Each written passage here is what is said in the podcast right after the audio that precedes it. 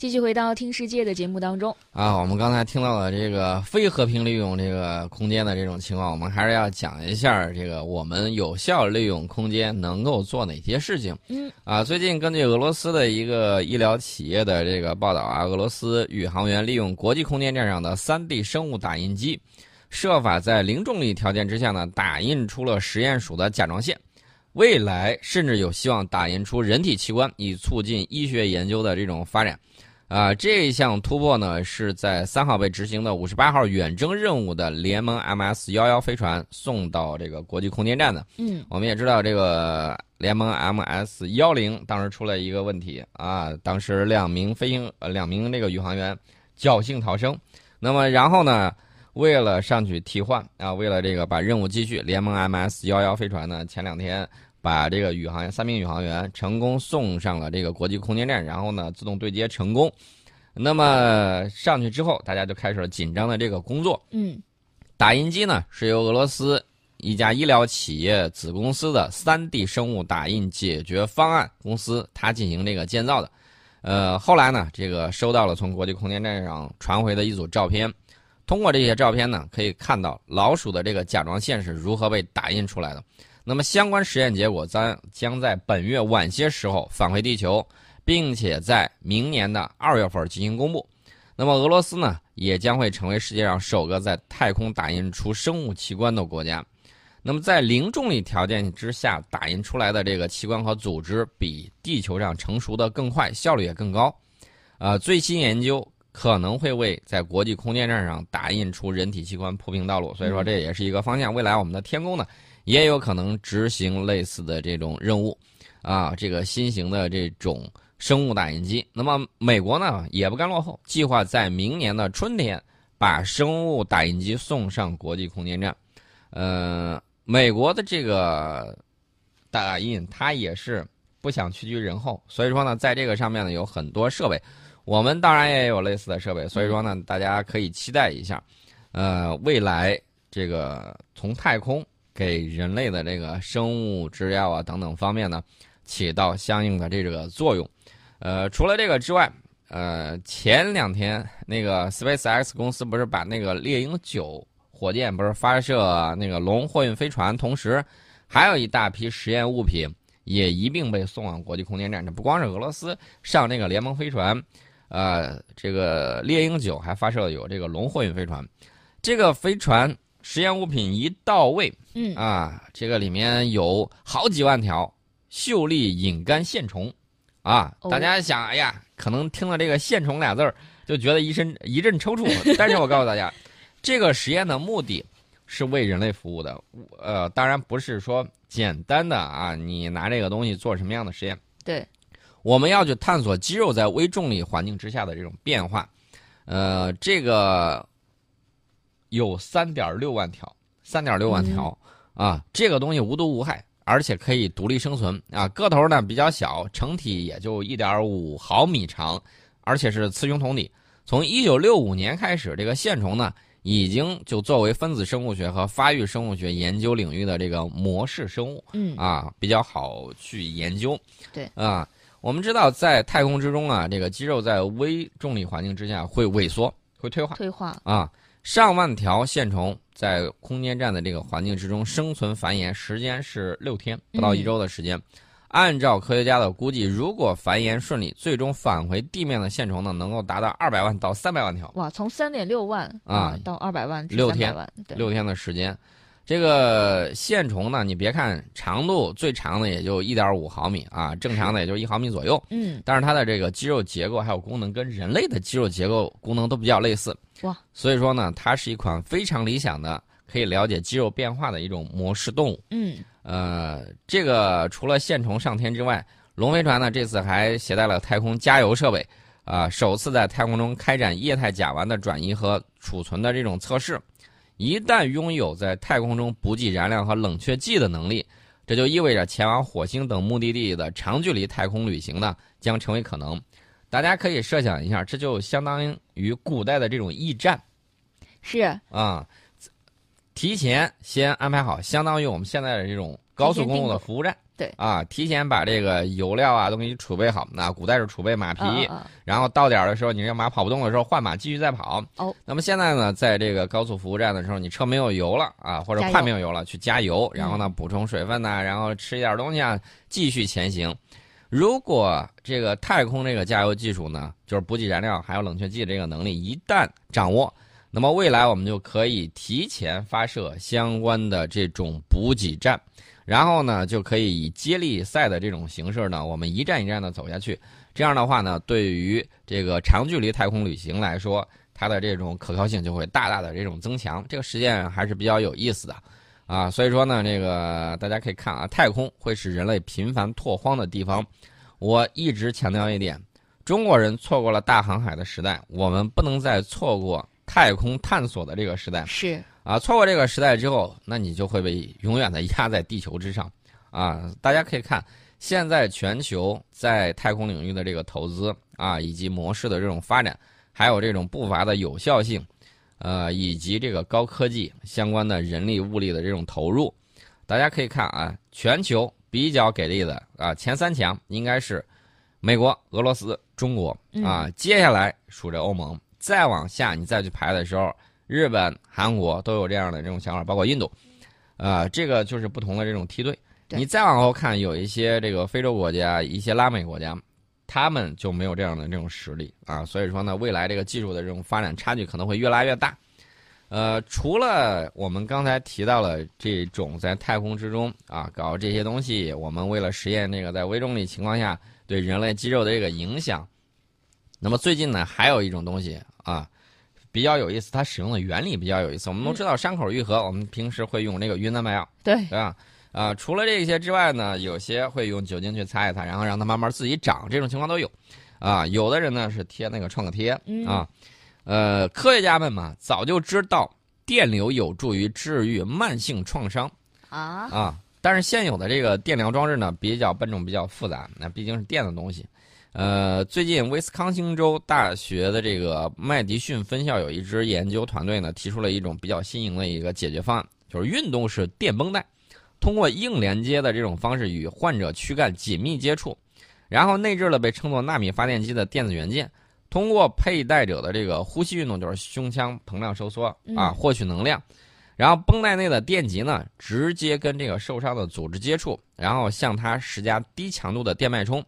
呃，当然了，这个大家想是不是异想天开？他们进行了这个大鼠的实验，嗯，实验表明呢，这个技术能够三天之内治愈全层皮肤伤口。啊，较常规的十二天是大幅缩减啊！原来这个伤口弄开十二天你能愈合，现在呢只需要三天就可以把这个全层皮肤全部治愈，太厉害了啊！而且呢，这个绷带这款绷带就是电子绷带啊，施加的这个脉冲不会造成组织损伤的这种风险，呃，这个电流呢相对来说比较温和，我估计可能这个电压也不是特别高，能够让皮肤的纤维细胞呢更好的排列生长。期间产生的这个促进组织生长的这种生化物质，是伤口愈合过程的关键一步啊！这个里头一般情况下就是这个什么各种蛋白啊，对啊，大概就是这样一个东西。就是我们平时看那些神话电视剧或者是故事的时候，就是经常有那种。就是就是神奇愈合的那种方式啊，那种很夸张的，那种很夸张的。当然了，我们也希望这个伤口愈合能够更快一些，对，这样呢可以减少这个患者的这个伤痛。嗯，那么科学家们呢正在进一步研究这个电脉冲到底是如何帮助伤口愈合的。他们打算呢，这个实验完小鼠之后，打算在猪身上去测试这项技术啊，因为这这个大鼠还有这个猪的这个基因其实跟人类的这个相似的地方比较多。是。呃，微调的这个纳米发电机呢，也是在运动之中，就是从人体的这个运动里面获取能量。嗯，就跟这个因皮肤抽搐跟这个心跳一样啊，比较微妙。呃，这一项研究的详情发表在近日出版的美国化学学会纳米期刊顶上啊，这个确确实实一项正规的这个研究。呃，大家都知道这个电子产品，我们越来越多的在使用，有一些这个使用电脑的这个黑客，甚至把这个东西呢植入到这个皮下，啊，这个我听起来比较疯狂，但是呢，大家也知道，电子产品现在很多小朋友们喜欢玩，完有这个同事的这个朋友啊，他的这个小孩子拿着这个 iPad 或者什么之类的，对。然后就使劲儿在那玩儿啊，小小年纪打那个呃《植物大战僵尸》，然后就不带停的啊，在电脑上玩的是不亦乐乎。随着玩具的这种不停的更新换代，大家可以看传统的一些玩具，比如说玩偶，比如说汽车，比如说积木，这种传统玩具呢，逐渐让位于各种电子的、数码的产品。嗯但是呢，这个美国儿科学会发布的最新报告显示，传统玩具比数码玩具更适合孩子。简单的玩具呢，可以给孩子更多的自由啊，充分发挥他的想象力和创造力。比如说，给他积木，他不用完全按照这个图上给的什么，他想怎么搭就怎么搭。嗯所以说呢，可以练习解决问题的这种能力，并且学会如何与他人互动。一群小朋友在这儿玩积木，那个感觉是不一样的，啊。虽然数码玩具经常标榜自己帮助孩子学习啊，打上这个标签，很多家长呢也深以为然，但实际上，他能从中学到的是少之又少，真正需要的是自由自在的这种玩耍的这种时间。嗯啊，这是美国儿科学会发布的最新报告，而且呢，他们说这个玩具只是帮助孩父母和孩子共度美好时光的这种道具，人与人之间的互动才是最重要的。这个幼儿啊，可以通过与看护人的这种互动，学到的东西是最多的是。啊。所以，如果小孩过度的使用电子产品，你会发现他只是在跟电子产品互动，跟人的互动会很少。对，嗯美国儿科学会呢也建议，十八个月以下的这个婴儿呢，应该远离电子屏幕。对，十八个月到二十四个月大的幼儿呢，可以在监护人陪同之下少量接触电子屏幕。嗯两到五岁的儿童建议每天看电视、电脑和移动设备的时间不要超过一个小时，对你要防止近视的问题。是严格限定。对，所以说呢，大家可以看啊，这个电子设备和应用程序呢，很可能对幼儿产生的这个影响不太明朗，因为这个包括 iPad 啊、这些问世才十来年，对吧？嗯这个长期影响会是什么样子呢？不好说。电子设备目前在与他人互动方面啊，这个相对来说是比较差的，很难做到这一点。对，呃，然后呢，这个美国儿科学会的这个建议，专家建议啊，说父母也要放下电子设备嗯啊，因为父母经常玩手机的话，孩子们会有样学样，嗯，而且你花费在电子设备时间上越多，陪孩子的时间就越少对。啊。好，通过今天这个宋伟老师的讲述，我们很多家长朋友们也要以身作则啊，在生活当中啊、多陪孩子互动，少用一些电子产品。我们在广告之后继续回来，这里是听世界，欢迎继续回来。啊，要告诉大家一个好消息，也意味着我们要进入一个新的时代。昨天的时候呢，工信部官方网站发布了通告，工业和信息化部向中国电信、中国移动、中国联通呢发放了 5G 系统中低频段实验频率的使用许可。其中呢，这个中国电信和中国联通获得了这个呃有一个频率的这个使用许可，然后嗯中国移动呢获得了另外两个实验频段的这个使用许可。嗯这个频谱资源呢，是移动通信发展的这种核心资源啊，频谱规划也是产业的这种起点，决定了产业发展的格局。那么今年以来呢，我们看美国呀、韩国呀这些国家呢，纷纷宣布了 5G 的商用计划，开始大力培育 5G 产业。从目前各国发放的这个频段来看，呃，有运营商争夺的焦点。那嗯至于将来会是什么样的情况呢？啊，我们看中国电信和中国联通，他们的这个在相应频段的这个产业链会更为成熟。嗯无论是国际协同也好啊，这个中国移动所获得频段虽然产业研发相对滞后，但是获得了两个频段，在网络覆盖以及成本方面呢是具有优势的。五 G 系统实验频率的这个使用许可的发放到底有什么样的意义？这个可以给大家直接讲一下，就是向产业界发布了明确的信号，进一步推动我国五 G 产业链的成熟与发展。呃，大家可能会问，五 G 有什么样的好处？对啊，好处比较多。首先，嗯，我们现在用四 G 看视频的时候，嗯，有的时候还是会有点卡的，但是你在 WiFi 的情况下还可以对对对，啊。其实四 G 比较够用，但是在五 G 的情况之下，带宽至少是要增加一百倍。100哇位，那那就完全不用考虑卡顿的情况了。对，你可以随时随地，基本上没有时差的这种延时。对，所以说呢，有一些手术，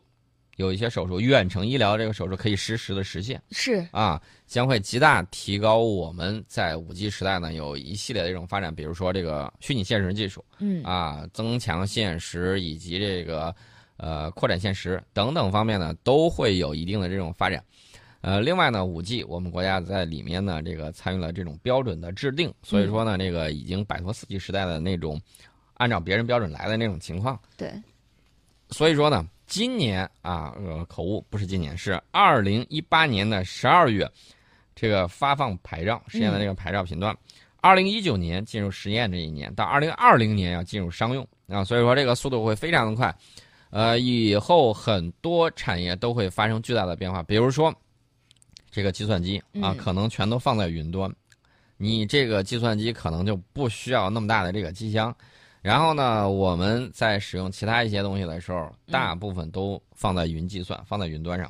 啊，这个是产业布局。我们也看到阿里啊，在这个阿里云方面的这个布局也是比较早的，呃，技术也比较先进，当然了，价格也比较贵一些。呃，所以说呢，这个五 G 时代会给我们的这种发展带来翻天覆地的这种变化。呃，但是呢，大家不要想着一想翻天覆地，你就想着哎呀，这个轰轰烈烈，不是那个样子。经常是这个润物细无声的这种状态，然后呢，我们的生活就发生了改变。嗯，如果你不相信的话，我建议你到山西的山区里面去坐一下绿皮车，然后你再回头，你拐过头来坐一坐这个动车，再坐一坐高铁，是感受一下这个速度的这种变化，你就会明白我们的这个改变是什么样子。我记得当年我在西安上学的时候。